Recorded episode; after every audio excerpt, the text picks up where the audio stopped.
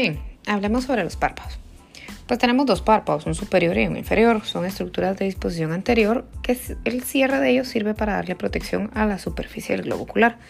Cuando se están abiertos, es decir, cuando ustedes están con el ojo abierto, que se puede ver la esclera, el iris y la pupila, pues entonces ahí se denomina hendidura palpebral.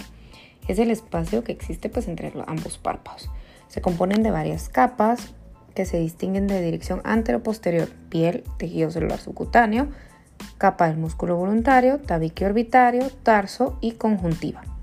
La estructura del párpado superior e inferior es similar, excepto por la presencia de dos músculos adicionales en el párpado superior que no los tenemos en el párpado inferior.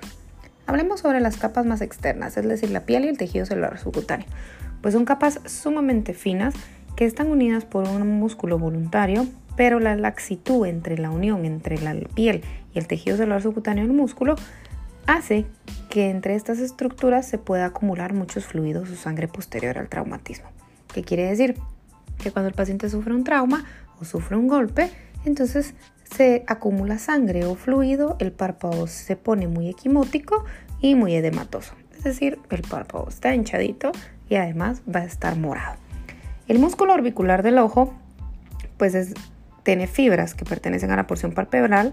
Eh, el músculo en sí consta de dos porciones, la porción orbitaria que rodea toda la órbita y la porción palpebral que se localiza en los párpados. Él recibe la inervación del nervio facial, que es el séptimo paracraneal, y su acción consiste pues en cerrar el párpado. La porción palpebral es delgadita, se inserta en la región interna de la cresta lagrimal por el ligamento palpebral medial y lateralmente por el ligamento palpebral lateral. Son dos ligamentos que tenemos en la parte medial y en la parte lateral donde tienden a acumularse muchas veces secreciones secas en la mañana, que son las que conocen ustedes como a veces chelitos. Bien, el tabique orbitario pues es profundo a la porción palpebral, al músculo orbital, orbicular del ojo, entonces encontramos el tabique orbitario. Es una capa de periósteo que se extiende del reborde orbitario hacia los párpados. El tabique orbitario se extiende hacia abajo del párpado superior y hacia arriba hasta el párpado inferior y continúa con el periósteo externo de la órbita. Quiere decir que tenemos los huesos que van a formar la órbita del globo ocular, de ellos va a haber una capita de periósteo, que es la capa que recubre los huesos, que va a ir a conectar directamente con los músculos elevadores del párpado superior y el tafique orbitario inferior.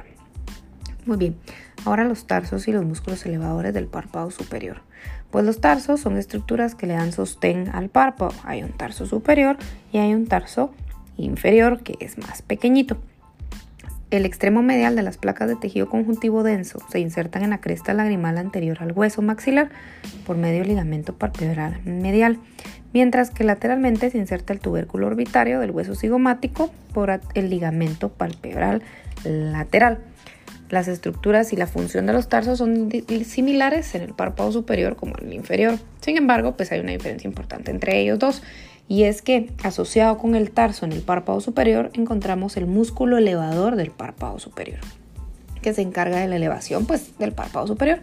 El músculo elevador de este párpado se origina en la porción posterior del techo de la órbita, inmediatamente superior al agujero óptico y se inserta en la parte más, anterior mayor de la superficie anterior del tarso superior, mientras que algunas fibras lo hacen en la piel del párpado superior y se va a encontrar inervado por el nervio oculomotor tercer paracraneal.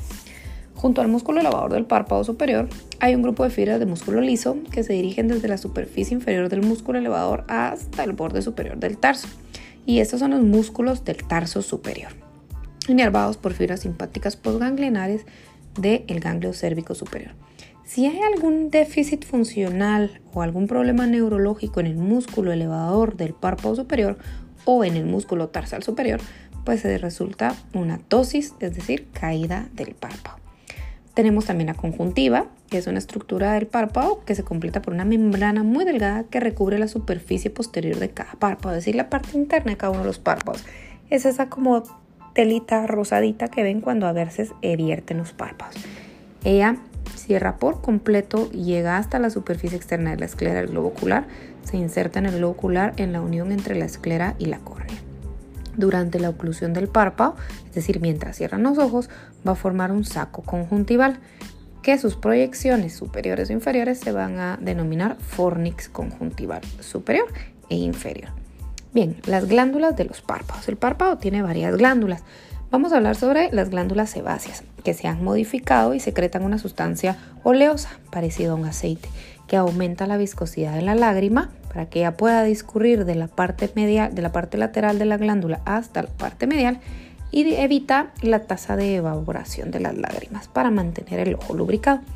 Si se obstruyen o se inflaman estas glándulas tarsales, pues resulta una formación de una chalación esto va a estar en la superficie palpebral interna. Las glándulas tarsales no son las únicas glándulas en los párpados. También tenemos por las pestañas los folículos de las glándulas sebáceas y glándulas sudoríparas, que si ellas se obstruyen o se inflaman, pues aquí ya vamos a tener la formación de los orzuelos, que están ubicados en el borde libre. Entonces la diferencia entre la chalación y el orzuelo es que la chalación está en el borde interno del párpado y el orzuelo en el borde externo. Aquí debemos tener cuidado con la higiene de los ojos, de las pestañas, porque ellas tienden a ocasionar orzuelos, y con las personas que utilizan maquillaje, ya que a veces lo colocan en la parte interna de los párpados y entonces puede ocluir estas glandulitas. Los párpados están irrigados por numerosas arterias. Entre ellas tenemos las ramas de la arteria oftálmica, es decir, supratroclear, supraorbitaria, lagrimal y dorsal de la nariz junto con arteria angular, que es rama de la arteria facial. Ahora tenemos ramas de la arteria temporal superficial, que es la arteria transversa de la cara, y las ramas de las arterias temporales superficiales. El drenaje venoso es un sistema externo formado por venas asociadas a las arterias que ya antes están mencionadas, es decir, donde va la arteria viene la vena de regreso hacia la vena oftálmica. El drenaje linfático se realiza principalmente hacia los nódulos parotidios. El ángulo interno del ojo puede drenar los nódulos submandibulares por medio de los vasos linfáticos asociados a las arterias faciales y angular. La inervación de los párpados tiene elementos tanto motores como sensitivos. Todos los nervios sensitivos son ramas del nervio trigémino, quinto par craneal. Las ramas parpebrales que se originan del trigémino son dos los nervios supraorbitario, supratroclear, infratroclear y lagrimal, ramas del nervio oftálmico, primera rama del trigémino, y, el y la rama infraorbitaria del nervio maxilar, segunda rama del trigémino.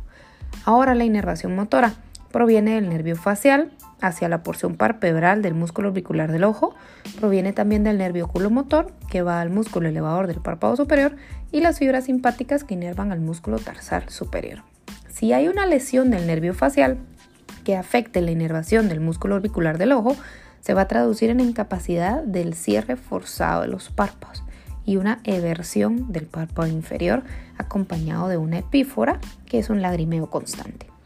La pérdida de la inervación del músculo elevador del párpado superior eh, por lesión del nervio oculomotor va a ocasionar en el paciente la incapacidad de elevar voluntariamente el párpado superior. Entonces va a haber una tosis completa del párpado. Si hay una deficiencia en inervación del músculo tarsal superior por fibras simpáticas, va a haber una tosis parcial continua. Hay un síndrome el cual afecta la inervación y el movimiento de los párpados que se denomina síndrome de Horner. El síndrome de Horner se debe a cualquier lesión que conduzca a una pérdida en la función simpática de la cabeza. Entonces tiene una triada. Miosis, debido a la parálisis del músculo dilatador de la pupila. Parcial, es decir, caída del párpado superior, causado por la parálisis del músculo tarsal superior. Y anidrosis, que es falta de sudoración en el lado ipsilateral de la cara y del cuello, secundario a un déficit de inervación de las glándulas sudoríparas.